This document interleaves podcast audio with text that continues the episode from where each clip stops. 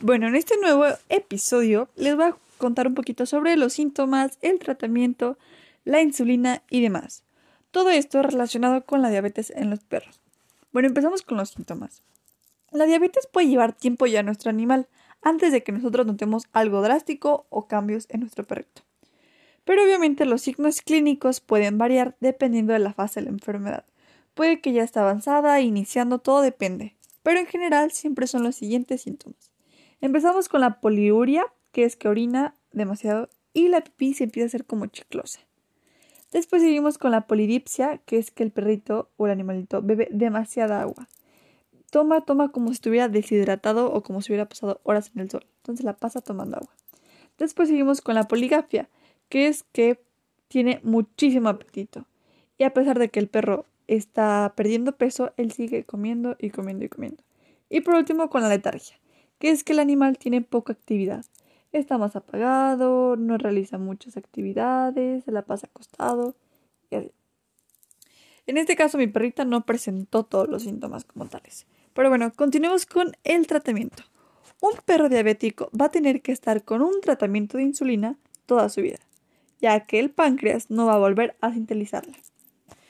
Bueno, obviamente la esperanza de vida de un perro estabilizado con insulina es similar a la de las mascotas sanas de la misma raza. Pero obviamente una buena comunicación entre el dueño, el veterinario y la, mascota, si, si cumplen los regímenes que se les da el tratamiento fundamental, va a tener una mejor prosperidad de vida. Obviamente también con ejercicio, con su alimentación y dieta correcta y con la, y con la insulinoterapia se puede, que se puede controlar con éxito y la salud del animalito va a estar muy bien. Bueno, continuamos con la insulina. Les voy a contar como más o menos qué es porque hablo mucho de ella y no tienen la menor idea. Bueno, la insulina es una hormona que produce en el páncreas y que permite a las células accionar con el azúcar de la sangre y usarla para funcionar. En este caso, la insulina son las necesidades de cada perrito, diabético en este caso, son distintas, es distinta su dosis, su dosis, perdón. En este caso depende el peso y la necesidad de cada perro y dependiendo del veterinario como te lo, te lo recomiende. En este caso tienen que realizar controles de sangre, orina, mirando cuánto come y bebe su perro. Y el veterinario, él ajustará la dosis de insulina hasta tener la correcta.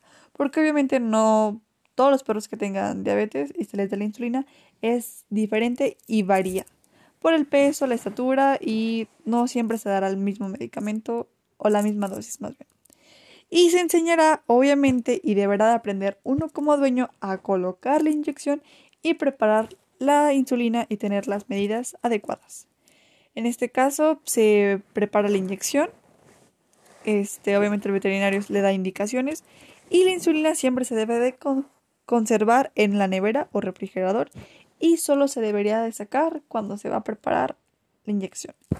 Y obviamente no se debe congelar porque se destruye la insulina.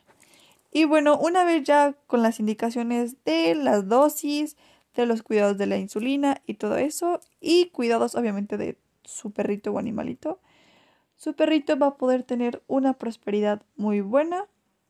Y bueno, en este caso a mi perrita le ha ido muy bien. Obviamente la edad no nos está ayudando, no está a nuestro favor porque pues ya es una persona grande de edad.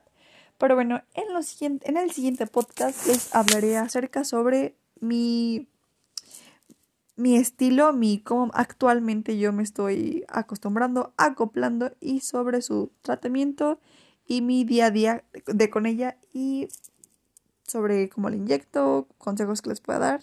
Y bueno, ojalá les haya gustado y aprendido un poco más.